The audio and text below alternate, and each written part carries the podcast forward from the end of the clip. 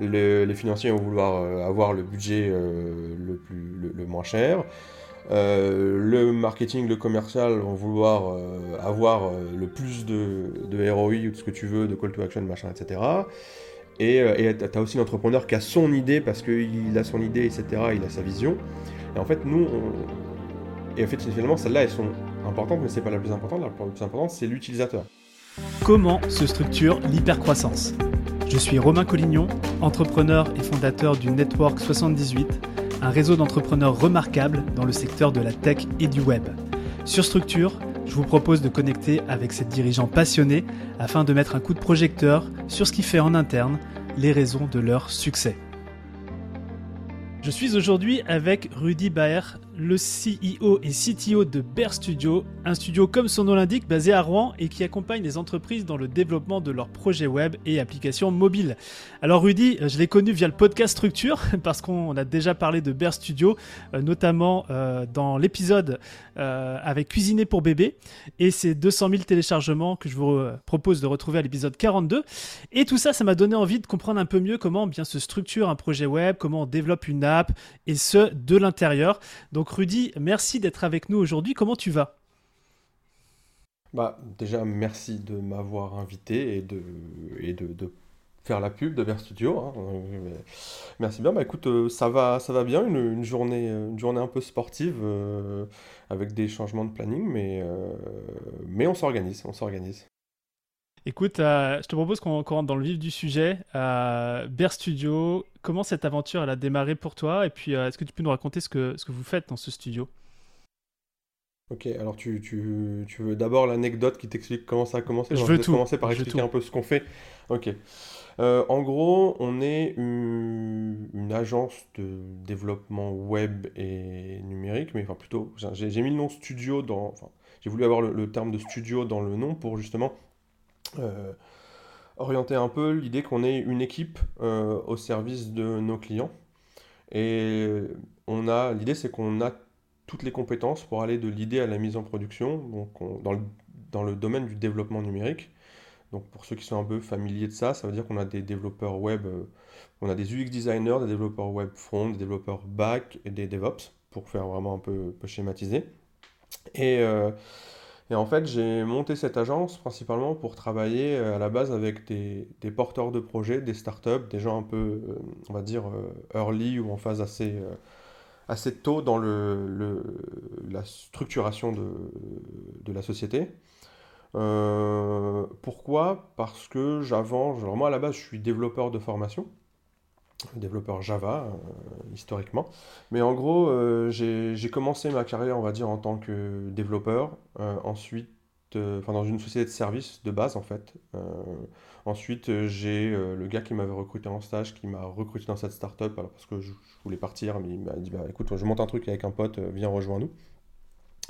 Cette startup bah, a cramé tout le cash un peu n'importe comment, elle est un peu se casser la gueule et je me suis retrouvé un peu de simples développeurs euh, Java. Et en fait, euh, moi je suis parti au moment où le rachat, en fait, le, la boîte allait se faire racheter. Et en gros, euh, je suis parti parce que j'étais en désaccord avec le, la manière de manager. Et je, vais t'expliquer. Pourquoi Ouais. Mhm. Voilà. Mais en gros, je suis parti quand le deal était clos officieusement. Et en fait, ce qui s'est passé, c'est que bah, moi, j'aime bien éteindre les incendies. C'est sympa, c'est intéressant. Par contre, quand tu éteins tout le temps les mêmes incendies que. Enfin, je veux éteindre un incendie, mais par contre, je vais te prévenir, bon, attention, la prochaine fois, il faut éviter ça pour éviter que le feu reprenne. Et quand tu bosses avec des gens qui passent leur temps à allumer des incendies et que tu dois éteindre, au bout d'un moment, c'est un peu fatigant. Et euh, il y a un de mes, mes anciens collègues, euh, parce qu'on s'amusait quand même pas mal à se, à se titiller, on va dire, qui, euh, qui, vient me voir, qui se fout un peu de moi en disant Ouais, ouais, c'est ça, tu dis ça, mais euh, demain il va revenir, il va te faire une caresse, une caresse derrière la tête et, euh, et, ça sera reparti comme en 40. Quoi. Du coup, là, je suis monté, je suis monté en créneau en lui disant Mais non, n'importe quoi, etc. Et j'ai envoyé ma, ma, démission en fait le, soir même par mail. Et du coup, ce fameux collègue s'est trouvé un peu tout con le lendemain quand je lui ai dit Bon, bah, tu vois, à cause de ta provocation, je je m'en vais. Mais l'idée, c'était de, euh, de, monter ma boîte et de prouver que on pouvait faire différemment d'un point de vue managérial et organisationnel. Ouais, comment, s'est fait le shift Donc c'est quelle année Bear Studio, la création Et puis vous êtes plusieurs associés dedans, donc comment ça s'est créé? Alors, le, la création, je pense que c'est 2016 ou 2015, je sais plus. Euh, en gros, donc une fois que j'ai démissionné, je me suis dit, bon, bah, je vais. C'est bien, mais je, je, veux, je veux rempiler en. Enfin, qu'est-ce que je veux faire en fait? Et je voulais rebosser un peu dans ce domaine un peu start-up, etc. Sauf que j'avais pas de, de réseau. Et donc, c'est là où j'ai eu. Je me suis posé la question de, bah, pourquoi en fait tu veux faire ça? Et la réponse était, bah, j'aime bien partir de zéro, monter des équipes, monter des projets, lancer en fait euh, cette phase-là. Je l'aime bien parce que je suis bon là-dedans. Et donc je me suis dit, bah, c'est ça que je vais vendre, puisque euh, en discutant un peu avec d'autres euh, startups, entrepreneurs, etc., je me rendais compte que bah, tout le monde passe un peu par les mêmes erreurs sur les recrutements, sur la manière de, gérer le développement, etc. Donc c'est là où j'ai eu l'idée. À partir de là, j'en ai parlé à, qui voulait l'entendre, hein, de bah voilà, je vais faire ça, etc. Est-ce que ça t'intéresse Si tu veux, on peut s'associer, etc. Et c'est comme ça que je me suis retrouvé avec euh, du coup 7 associés. 7, c'est énorme. ce qui, ouais, ce qui peut faire beaucoup, mais encore une fois, j'ai pris l'approche de. Alors, 7, ils sont, ils sont pas, ils ont pas beaucoup de parts. Hein. Je me suis dit, bah, je vais leur dire, je vais leur proposer de s'associer. Et en gros, je leur ai dit, bon, les gars, vous me mettez un peu d'argent, partez du principe que vous le reverrez jamais. Euh, mais par contre, euh, je vous embarque dans l'aventure et je pourrais vous demander des conseils et on se réunira. On se réunit. Depuis, historiquement, on se réunit une fois tous les six mois autour d'un repas et je leur présente un peu euh, comme si j'avais un board. D'accord, ils sont pas opérationnels dans la boîte Alors, il y en a qui sont opérationnels. Alors, à la base, il y a les... Hmm. quand j'ai monté la boîte, il y en avait deux avec moi. On a commencé à trois.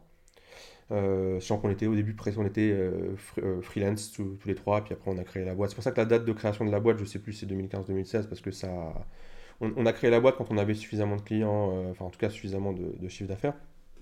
Ok, très clair. Et euh, bah, écoute, euh, vous êtes spécialisé chez Baird dans alors les sites vitrines et les applications mobiles. J'ai le sentiment que vous êtes plus sur l'application mobile que les sites vitrines. non, pas les sites vitrines en fait. On est... Alors, je vais, je vais pour schématiser. Parce qu'il y a application mobile, on, est, on fait plutôt de l'application web en fait. Alors, justement, parle-moi, c'est quoi, c'est quoi la différence et puis c'est quoi aussi l'approche pour, euh, pour le développement de l'une ou l'autre des solutions? Ok. Alors, le site vitrine, si tu veux, c'est un site, ce qu'on appelle un site institutionnel. C'est des pages en fait qui, dans lesquelles il n'y a pas beaucoup d'interaction et en gros, c'est la page de ton, les, les, pages de ton site quoi. Tu présentes ta boîte ou, euh, ou une municipalité ou machin. Après, il peut y avoir des très gros sites vitrines, hein, on s'entend, hein. mais c'est c'est un métier qui, qui c'est des choses qui sont traditionnellement beaucoup fait par des agences web ou des freelance euh, qui nécessitent des compétences plus orientées bah, euh, Nous, on fait plutôt de, de l'application web et mobile qui sont... Euh, pour l'application web, c'est des sites, mais avec des grosses interactions. Tu as des formulaires, tu as des règles métiers, tu as des... Tu vois, ça, as une complexité.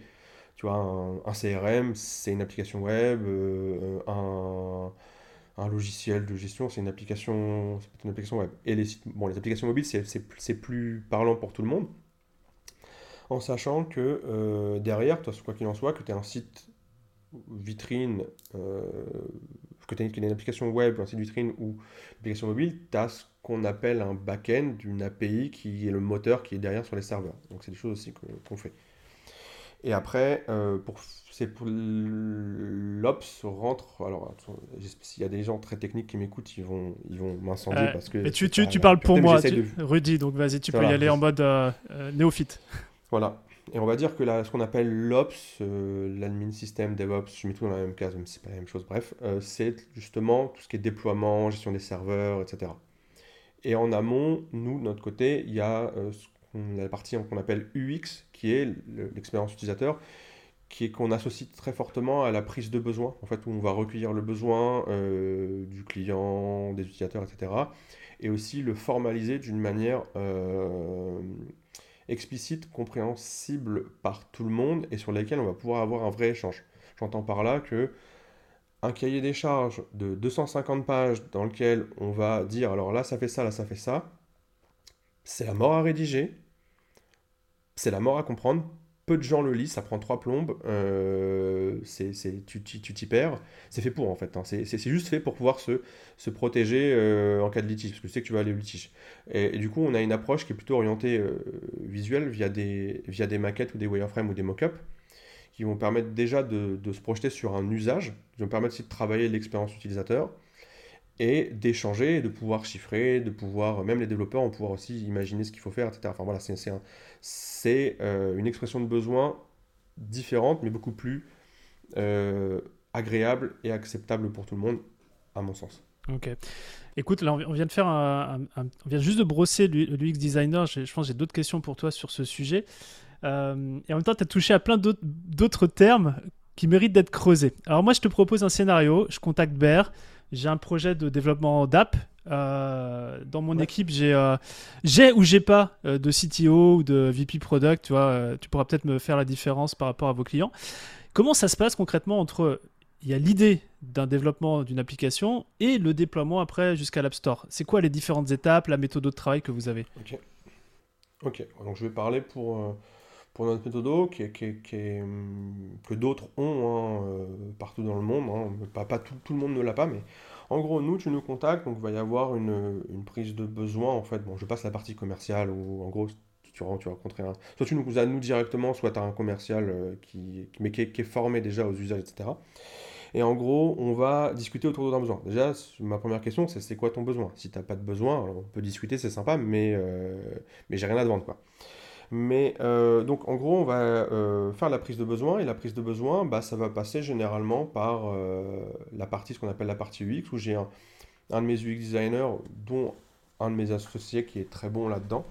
On va bah, un peu essayer de, comprendre le besoin, euh, de l'expliciter avec des maquettes dont, j'ai parlé tout à l'heure. Donc ça, c'est une phase qu'on va euh, vendre aussi. Je ne sais pas si tu veux que j'aborde cette partie-là. Ouais, bah, à fond, si on peut creuser, euh, vas-y, oui. Ok. Donc en vrai, tu viens, etc. Donc premier, on fait un call d'une heure ou je ne sais quoi pour prendre ton besoin, etc. À partir de là, nous, on va se dire, ok, il y a une phase du X, il y a besoin d'une phase du X pour euh, de tant de jours, par exemple. Et à partir de là, on va te faire un devis pour, euh, pour lancer un premier, euh, une première phase d'étude. Alors, je sais plus, je sais plus d'autres personnes ont le terme analyse, enfin pas analyse de besoin, mais bref, en tout cas, on analyse, on analyse et on explicite et on va produire un livrable qui va être ces fameuses maquettes qui vont permettre derrière d'avancer. Donc ça, c'est pas le cahier des charges de 250 pages, du coup. Hop, ça, on le fait pas. C'est un document avec les différentes maquettes.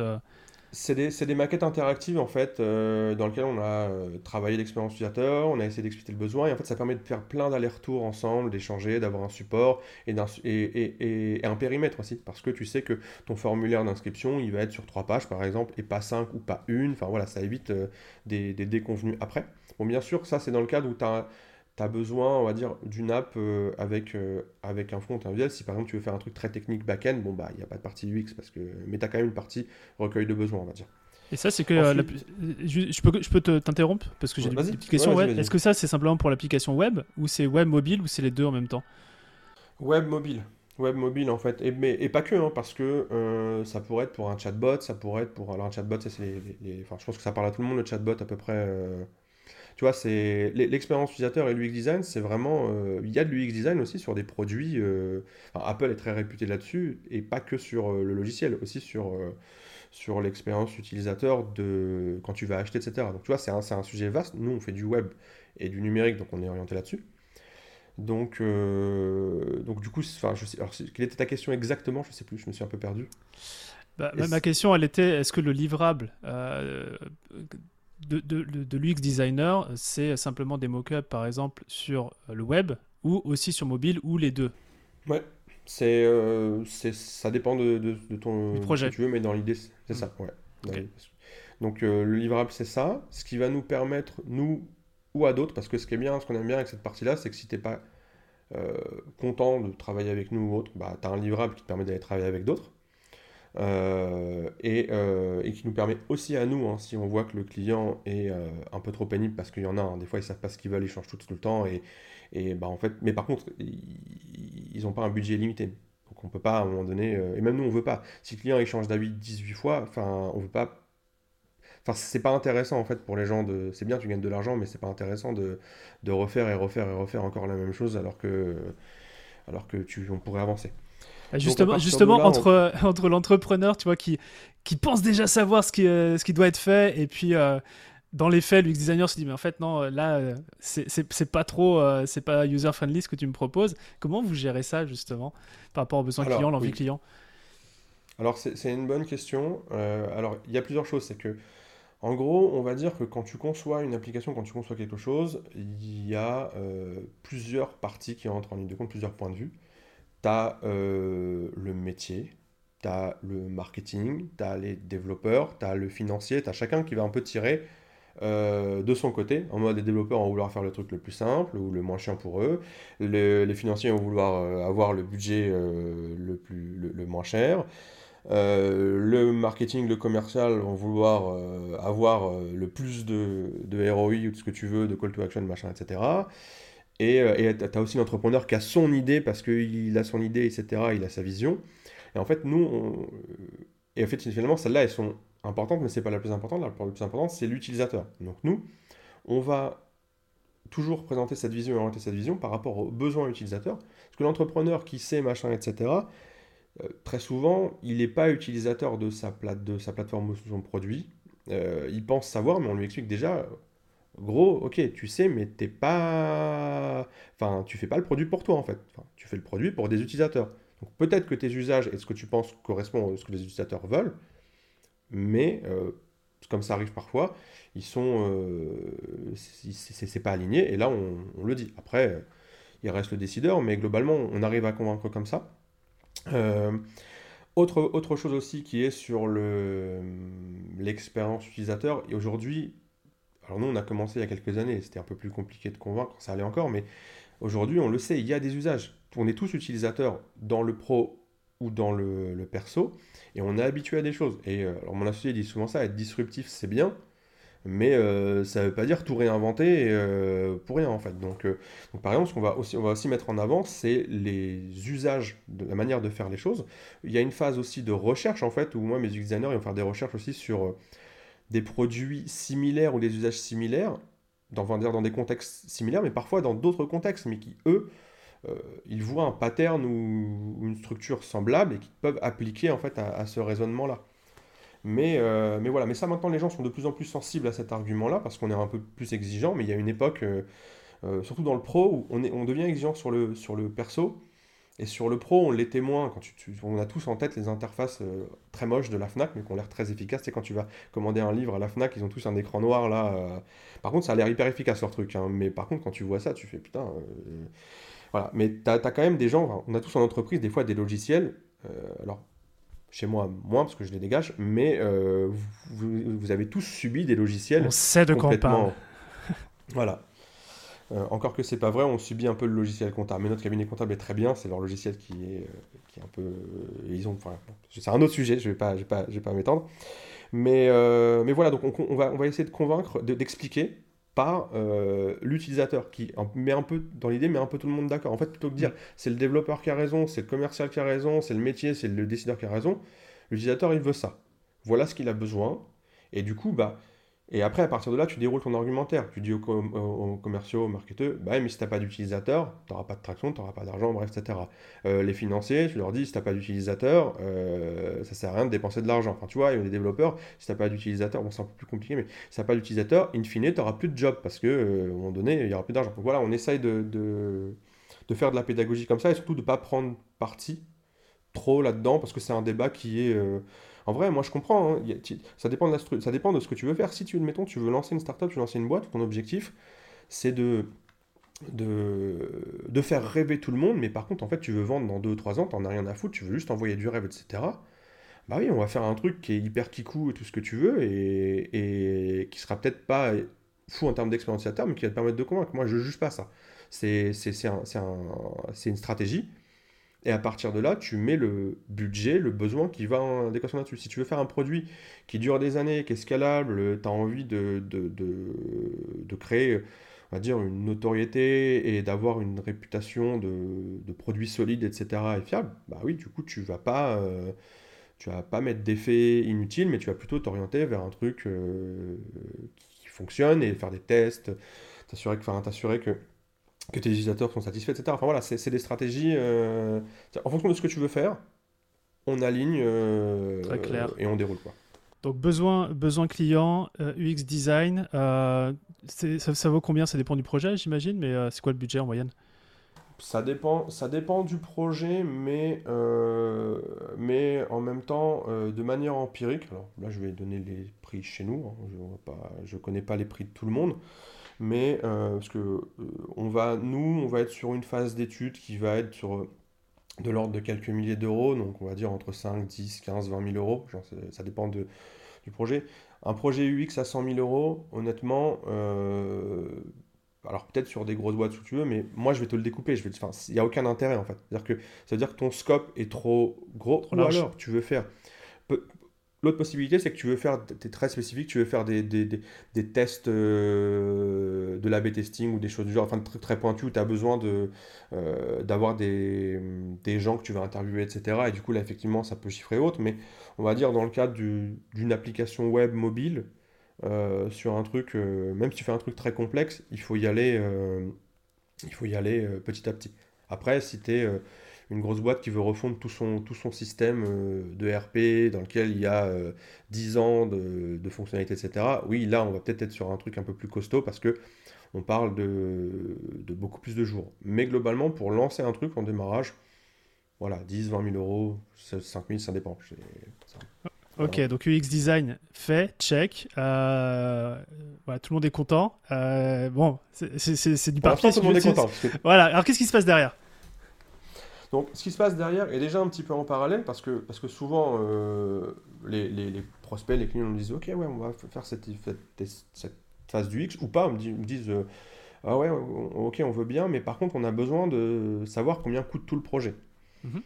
Et du coup, c'est la phase du X. Alors, peut-être que ce que, je n'ai pas dit clairement aussi, c'est que la phase du X permet aussi de savoir clairement ce qu'on doit faire. Parce qu'entre l'idée le, le, de là, comme toi tu me dis, j'ai une idée, je veux faire une application mobile, tu vois, ok, mais euh, elle fait quoi? Comment ça se passe? Qu'est-ce que tu fais? Comment tu l'administres? Comment ça se gère? Tu vois, il y a plein de questions qui se posent quand tu vas vraiment dans les détails. Et, du coup, bah, pour pouvoir te dire combien ça coûte, on a besoin de savoir ce qu'il faut faire. C'est comme si tu me dis, fais-moi une voiture je peux te donner un ordre de grandeur. Mais si tu veux une Porsche ou si tu veux euh, un, break familial ou une, les voitures d'étudiants, machin, c'est pas le même besoin, c'est pas le même usage, c'est pas le même budget, tu vois. Donc euh, c'est pour ça que cette phase-là permet de, de, on va dire, de d'expliciter le besoin.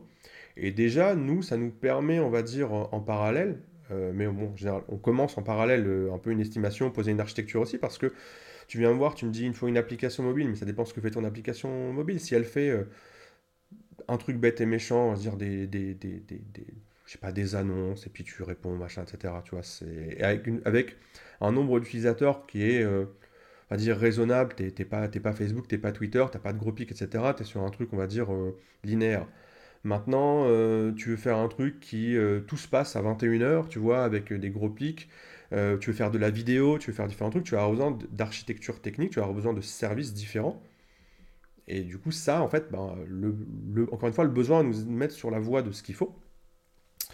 Et quelle solution technique euh, choisir? Parce que euh, il y a plein de langages de programmation. Si vous parlez avec des développeurs, en plus, ils sont tous un peu, pas tous, mais beaucoup vont évangéliser, vont prêcher pour leur part, c'est ce langage qu'il te faut, etc. Et, et d'ailleurs, c'est un vrai, c'est un vrai sujet parce que c'est un choix quand tu te mets avec la casquette voilà, du, du, du, porteur de projet, tu entends des trucs, tel ou tel langage. Euh, c'est quoi, la, quoi la bonne approche? La bonne approche, alors c'est la question, tu sais qu'on peut faire tout un podcast sur ça. Hein, je, sais, Non, alors la bonne approche, c'est que euh, il faut pas croire sur parole une seule personne déjà. Donc même moi, ne me croyez pas euh, sur parole. Après, moi, je vais vous dire de ne pas croire tout le monde sur parole. Mais en gros, la bonne approche, c'est qu'en fait, il faut voir quel est le besoin. Euh, si ton besoin peut être répondu par plusieurs langages, euh, là, du coup, ça veut dire que tu as, des choix, et ben, ces choix-là, tu les fais en fonction d'autres critères qui sont, par exemple, euh, ton, ton équipe de développement. Si par exemple, tu sais déjà que tu as des recrutements, tu as des gens, ou toi-même, tu as des connaissances dans tel ou tel langage. Vais citer trois exemples. Pour des mhm. langages un peu classiques, tu as PHP, Java, Node.js. Il n'y a pas d'ordre dans ce que j'ai dit. Hein. Je préfère tout de suite euh, lever. Voilà. Euh, ça, c'est des langages assez standards pour lesquels tu vas trouver des développeurs, on va dire, entre guillemets, assez facilement. Parce qu'après, il y a des langages un peu plus de niche, sont plus pointus, mais qui répondent à des usages plus précis. Il y a Python aussi, mais qui est, beaucoup aussi orienté tout ce qui est data science ou calcul. Mais bon, bref, tu peux faire un peu la même chose avec ces quatre langages-là, plus ou moins pas les mêmes coûts, mais ça va dépendre des compétences de, ton équipe, ça va dépendre de plein de choses. Quand tu dis les coûts, ça vient justement des, des, devs qui, qui maîtrisent le langage, c'est ça des devs, des librairies, de l'infrastructure, voilà, il y a, y, a, y a, plein de paramètres qui en ligne de compte. Mais en gros, l'idée, c'est de cartographier un peu euh, ce que vous en savez, là où vous allez aller, prendre aussi en compte le marché. En Europe, tu trouves euh, des développeurs sur ces langages-là, tu en trouves assez facilement. Il y a des langages un peu... Le Ruby, par exemple, qui est un langage...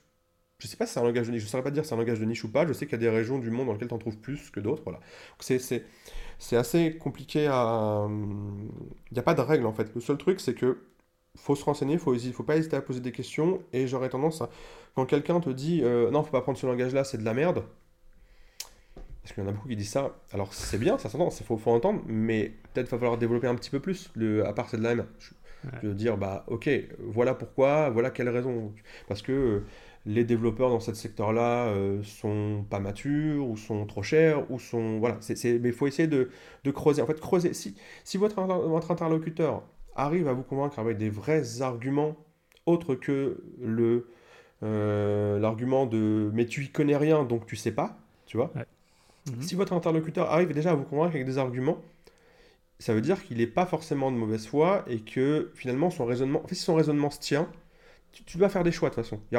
tu vas prendre un langage, tu auras forcément quelqu'un qui va te dire finalement tu aurais dû prendre tel langage. Donc il euh, n'y a pas de. Ça, ça arrivera dans tous les cas. Voilà, voilà. Mais c'est comme tout, hein. quand tu prends une décision sur un truc, euh, tu, tu, te dis toujours Ah merde, j'aurais peut-être dû prendre le. T'entends un choix, finalement peut-être que cette décision-là était meilleure. voilà. Donc faut. Ce qu'il faut, c'est euh, essayer de faire des choix logiques et cohérents et d'être capable de les expliquer, les justifier et de s'en souvenir. Et déjà, si tu as ça, déjà tu pars avec un bon bagage. Ok, et ça, c'est déjà dans la partie du design, il y a des recommandations justement d'architecture, de, de, de bah, langage. c'est la partie en parallèle. Hmm. Alors, on, met, nous, on dit souvent UX design, mais en fait, ce peut, on peut faire une partie euh, UX et une partie euh, conception technique. En fait, conception fonctionnelle et conception technique.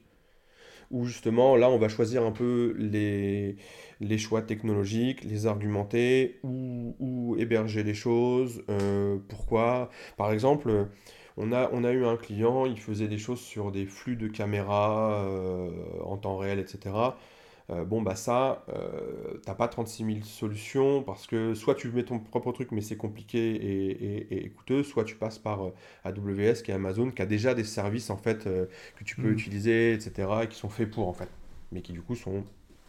T'es dépendant de d'AWS, mais généralement, ce qu'il faut, c'est prévoir que si tu dois migrer, d'avoir des backup plans, de dire si je dois changer de, de, de, service, est-ce qu'il existe des solutions et combien ça coûterait? Ça ne veut pas dire qu'il faut être capable de le, faire tout de suite et même de le faire, mais il faut au moins avoir des... savoir pourquoi tu fais les choix et, quels sont tes choix de repli en fait.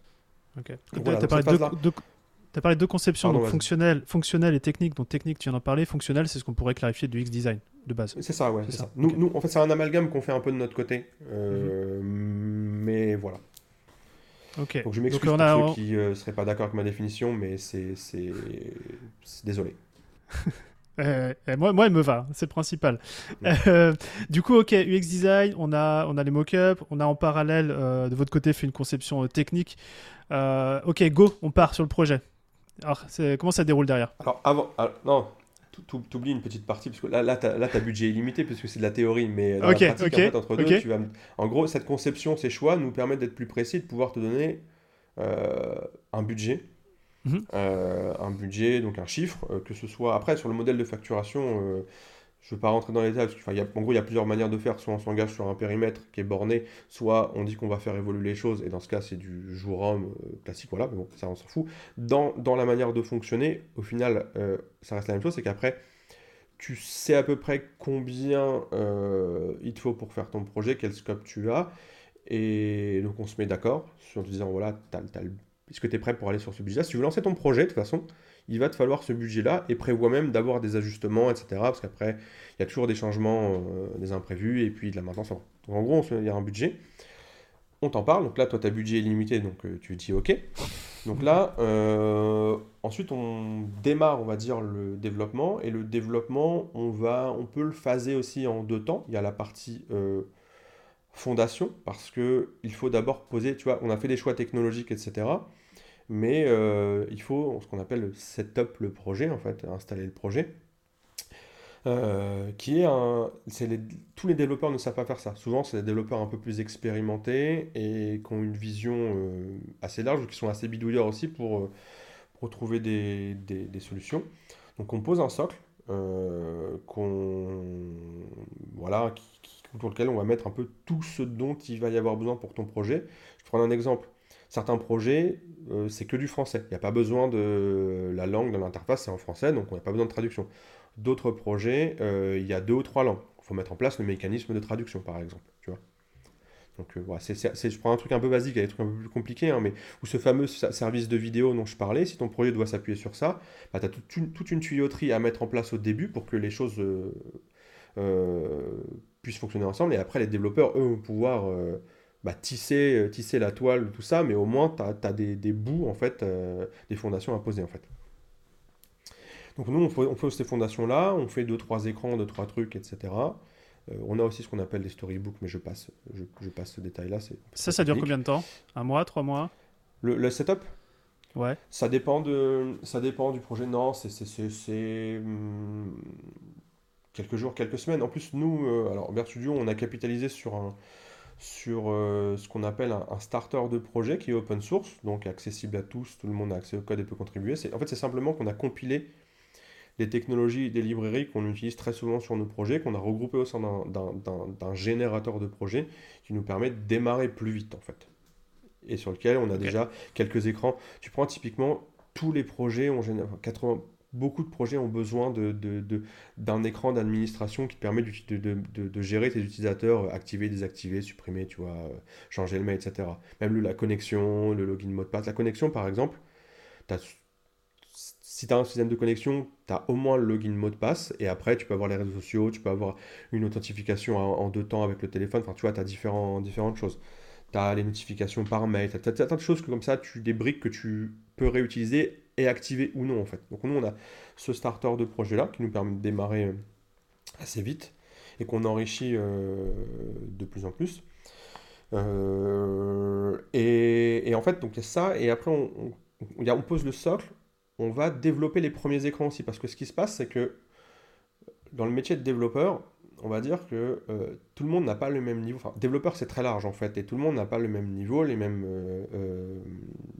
Enfin, il y a des, des, choses qui sont plus ou moins complexes. Une fois que tu as un projet qui est déjà posé, des écrans qui existent, etc., finalement, développer des nouveaux écrans avec des règles de gestion différentes, mais il y a un socle commun, mais en fait, tu peux c'est plus facile en fait pour un développeur euh, débutant ou, un peu moins euh, avec une vision euh, big picture. Structure. Et là, du coup, voilà. Et là, tu, tu, peux industrialiser. Tu peux dire, ok, on a posé le socle, on a déjà fait un écran ou deux écrans pour qui va poser la base, dire voilà comment on peut faire les choses, que ce soit ergonomiquement et techniquement dans le, dans le code.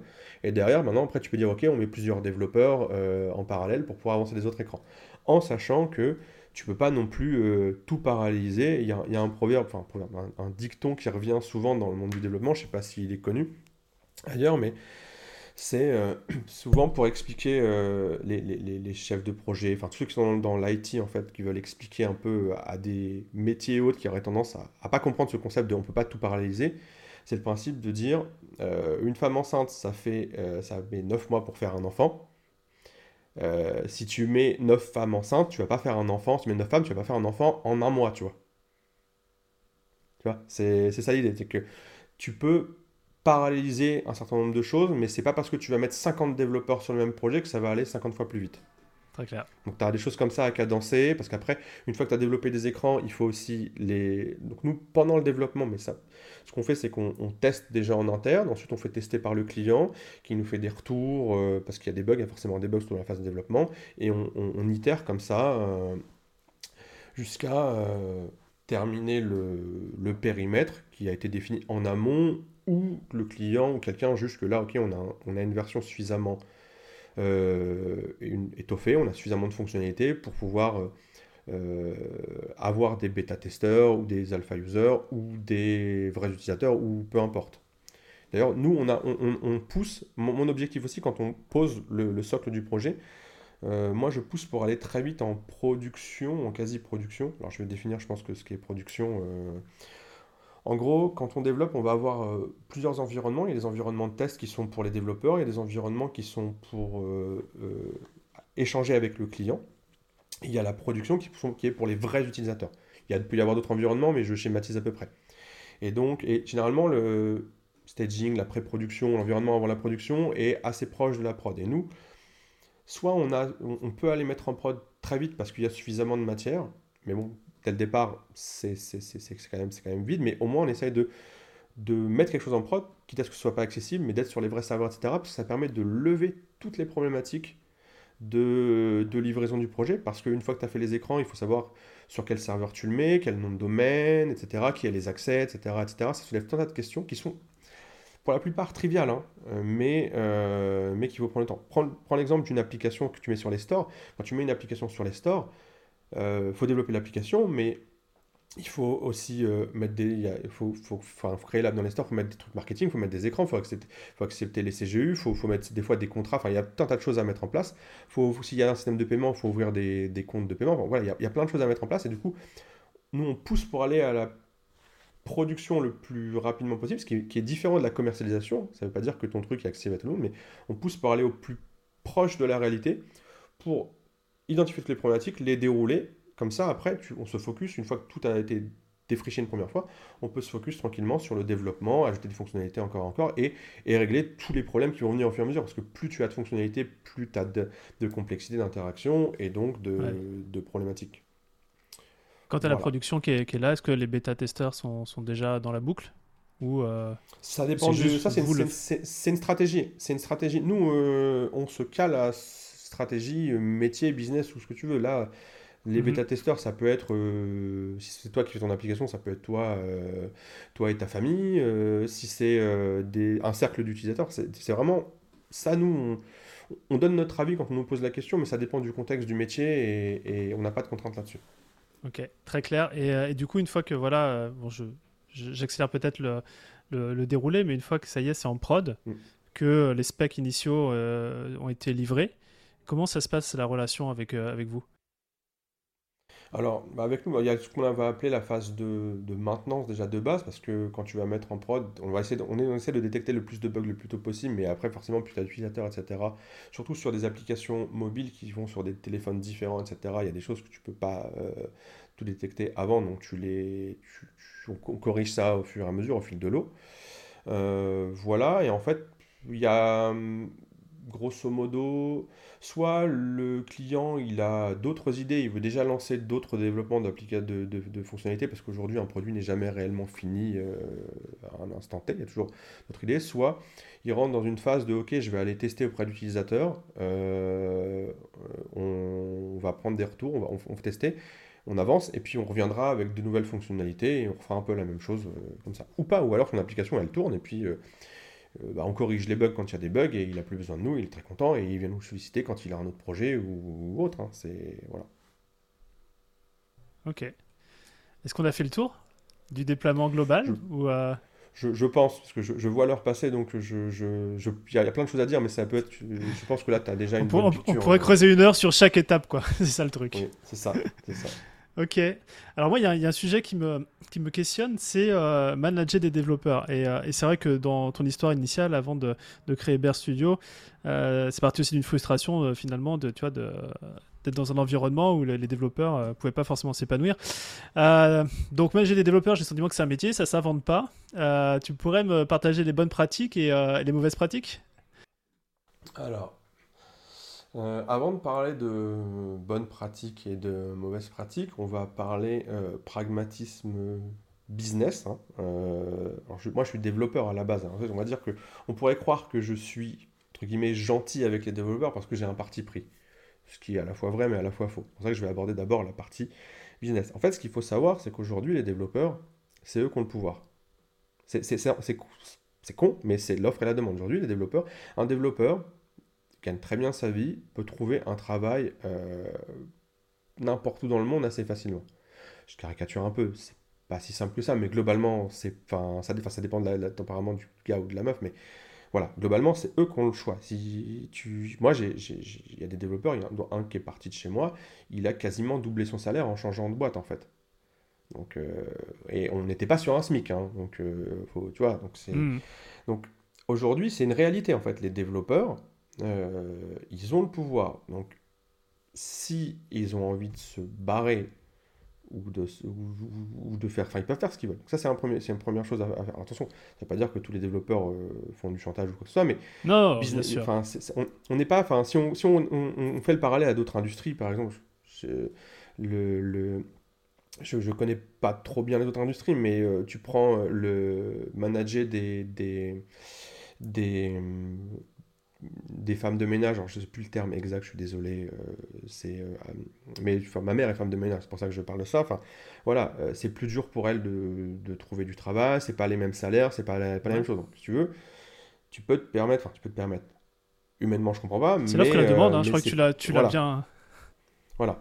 Donc déjà, il y a ça. Donc à partir de, à partir de, de ce moment-là, ils, ils, ont le pouvoir. Ensuite, ce qu'il faut savoir, c'est que quand les développeurs font des choses, euh, le développeur, quand il bosse sur ton projet, ton produit, il accumule de l'expérience. Et ça, c'est un peu valable dans toutes, les, dans toutes les boîtes. Les gens qui travaillent dans ton entreprise, même si ça fait, enfin, s'ils sont pas très productifs, ils ont quand même un peu d'ancienneté, etc.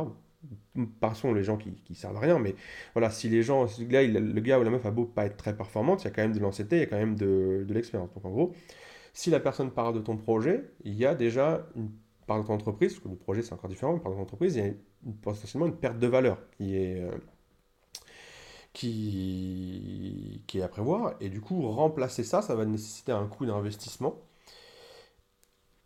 qui du coup va être plus cher. Et il y a aussi, alors c'est pas très structuré ce que je dis, mais euh, j'essaie d'aborder différents tu points. Tu poses le contexte.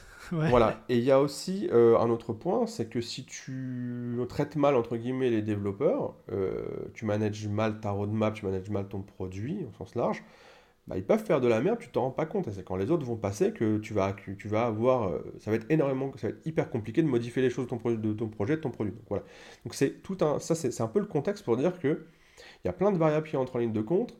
Et c'est pas parce que tu es patron ou, euh, ou d'école de commerce ou de whatever, de ce que tu veux, je m'en fous, que, que, tu as, euh, fait une très bonne école et que tu pourrais aller bosser dans n'importe quelle banque, machin, etc. Développeur, il en a rien à cirer.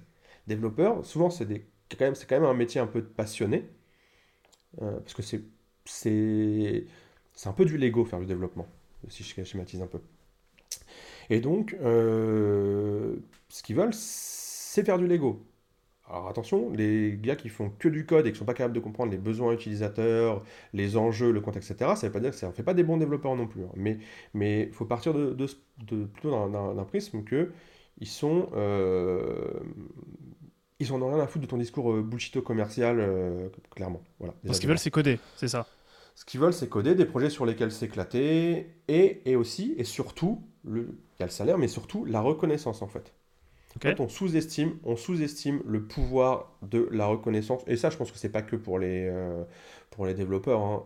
mais les développeurs ont, un luxe de pouvoir choisir leur job, choisir leur contexte, etc. Donc quand on a ce luxe-là, bah après, ce que tu veux finalement, et le, si le salaire, tu as déjà. Si t'es pas trop à cheval sur le salaire, tu as déjà une bonne base, ce que tu veux, c'est de la reconnaissance, c'est éclaté, c'est humain en fait.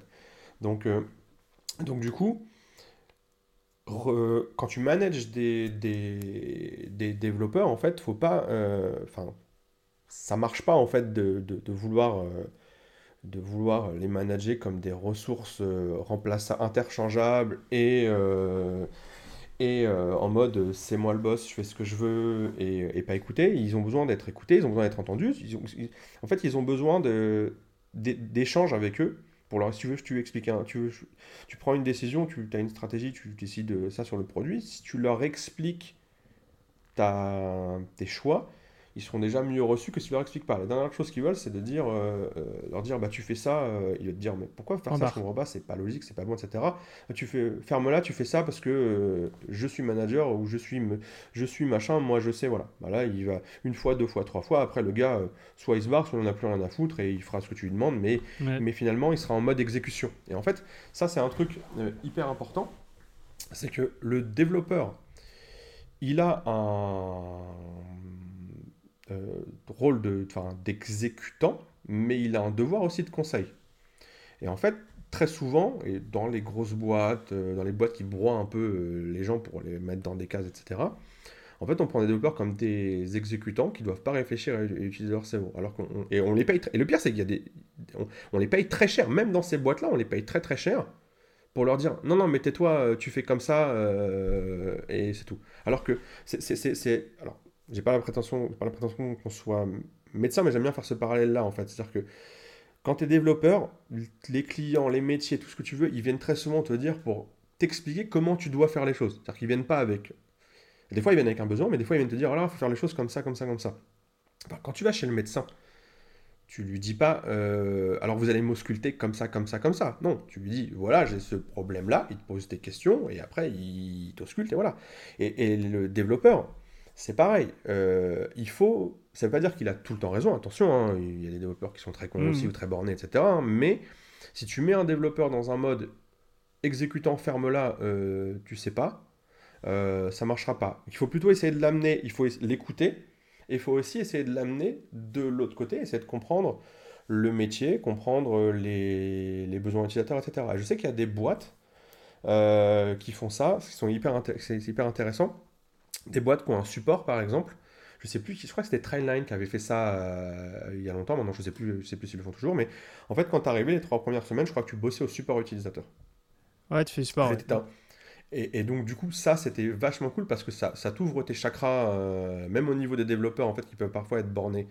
Et, nous, dans une moindre mesure, on essaye de faire ça, en fait. On essaye de euh, leur faire faire, des, surtout les développeurs juniors, on leur commence par leur faire faire des tests sur des applications qu'on a nous-mêmes développé pour remonter des bugs, parce que les fois d'après, quand ils développent leur truc, ils se souviennent, ils disent Ah ouais, c'est vrai qu'il y avait ça, il y a ces détails-là, ce genre de choses, alors que sinon, si tu les mets tout de suite dans le code, euh, ils pensent code et, et, euh, ils pensent pas à la, pas la big. Donc, tout ça pour dire que manager, enfin, les développeurs, je pense pas que c'est un métier parce que c'est un secteur d'activité particulier, mais c'est pareil pour tout. Je pense que manager euh, des commerciaux, c'est aussi un métier, c'est aussi un métier, mais, mais voilà, ça, ça ne s'invente pas, ça s'apprend et faut juste bien comprendre le contexte. Et là, je te parle aussi pour le contexte européen, euh, parce que euh, si tu prends des développeurs au Maghreb, par exemple, ou en Inde, ou, en Asie, ou whatever, c'est encore différent. Aux États-Unis, maintenant aussi, il y a, plein de. C'est ton contexte. Et, surtout, ne pas croire que euh, tu es le chef, tu as les pleins pouvoirs, ou traiter les gens comme de la merde. Globalement, si tu traites les gens correctement, ils te le rendent bien. Exactement. Mais écoute, moi, ce que, j'entends, effectivement, il y a le côté reconnaissance. Ça, très clairement, peu importe le collaborateur, c'est hyper important. Et peut-être que du coup, chez les devs, c'est encore plus accentué parce qu'on aurait tendance à, ne pas, euh, comme par exemple un commercial qu'on va mettre euh, sur les spotlights parce que c'est lui qui ramène le business, euh, c'est une reconnaissance du métier aussi. Et tu as juste parlé d'éclate. Est-ce qu'il y, a un petit côté, genre, il faut, avoir les, nerfs dans Est-ce qu'il y a un petit côté un peu plus fun, tu vois, chez les devs que dans d'autres métiers? Euh, bon, les nerfs, je l'ai vu. Alors, le problème, c'est que c'est comme tout. C'est-à-dire que euh, une fois que. Je, pas, pas les marketeurs, mais les, les, mauvais marketeurs commerciaux machin ont vu un peu un truc, ils disaient ok, on va mettre. En fait, je vais mal payer les gens, je vais leur parler comme de la merde, mais je vais leur filer des nerfs, du coup, du coup c'est cool. Donc, si tu fais ça, non, ça marche pas. Mais après, les nerfs, ça dépend. Euh, mais c'est plus. comment, comment expliquer? Enfin, tu ça, c'est libre à chacun. Tu poses, tu poses un contexte. Tu, si les mecs s'éclatent avec des nerfs, euh, tu leur mets des nerfs. Enfin, mec ou meuf, pardon. Euh, mais, euh, mais ça peut être. aller boire un verre, ça peut être ça. Ça peut être ce que tu. En fait, l'idée, c'est juste. De pas cadrer, en fait. Parce que là, là, ce que je te propose, c'est un cadrage un peu stéréotypé. Et du coup, tu es en train de me dire, bah écoute, ouais, pourquoi pas. Mais en vrai, si tu l'imposes, tu auras l'effet inverse. C'est un peu ça. C'est ça, ça, dépend du rythme. En fait, si, si, si, si tu as des gros fanats de nerfs et que ça les éclate, oui, vas-y, fais-le. Mais, euh, mais le nerf pour le nerf, euh, tu vois, je sais que moi, le baby-foot, par exemple, euh, ça me pêchait. Mais c'est pas. mais c'est plus qu'est-ce que les gens aiment bien. Et puis. et puis, et, c'est surtout si tu mets un baby-foot, mais derrière tu leur, tu, tu, tu, tu, les, leur tombes dessus parce qu'ils ont une minute de retard, si tu veux, c'est contre-productif en fait. très clair. voilà tu leur donnes des, opportunités et après s'il y a de l'abus tu leur dis les gars par contre euh, là vous avez passé 3 heures sur le baby foot euh, non il y a un problème. Mais si euh, voilà c'est il n'y a pas de règle en fait là-dessus C'est de Ouais, complètement. Ok, bah merci d'avoir fait un petit. Euh, et, et, tu peux te permettre de dire ces choses-là parce que toi-même, tu es, dev, donc tu connais bien de l'intérieur. Euh, ce que je te propose, c'est euh, de passer à la fin de cette interview. J'aurais une question à te poser. J'aime bien poser une question dans le futur. et j'aimerais que tu imagines que dans un an, je débarque à Rouen avec une bouteille de champagne, deux coupettes, voire plus pour toute l'équipe, et, et on trinque en l'honneur de Bear Studio. Il faudrait juste que tu me dises à quoi on trinque spécifiquement un ami qui, nous suit beaucoup, enfin qui dit souvent, euh, il fait des trucs rigolos. Il dit toujours rigolo, c'est rigolo, c'est un truc rigolo. Je pense qu'on traquera un truc rigolo. Honnêtement, les, les, projets Aubert Studio, on bosse beaucoup à l'opportunité. Là, je suis en train de faire des trucs rigolos, essayer de monter des choses entre euh, développement commercial au Benelux, mais aussi faire des choses en Asie du Sud-Est, tu vois. Donc, je suis en train de monter un plan là-dessus. Euh, mais ça, alors qu'à la base, on est une petite boîte rouennaise. Hein, donc, euh, euh, et il y a encore. enfin, honnêtement, j'en sais rien. Je, vais à l'opportunité. Je pense que j'espère qu'on trinquera qu'on a réussi notre plan sur le Benelux et qu'on a des contrats et que du coup ça sécurise la boîte et que c'est bien. Mais c'est pas exclu que que qu'on soit sur un truc rigolo qui n'a rien à voir avec ça, mais qui est mais qui est rigolo. On s'éclate. Ok, superbe. Euh, Rudy, merci énormément pour, euh, pour le partage euh, d'expérience. J'ai l'impression d'avoir été dans, dans l'enceinte, tu vois, comme une petite souris du Bear Studio. Moi, j'ai passé un excellent moment. Je repars avec toi deux éléments, le, côté dev et le deep dive que tu as fait autour des devs. Je trouve ça hyper inspirant. Et puis, mine de rien, là, tu nous as donné la roadmap pour lancer une application web mobile. je pense que c'était...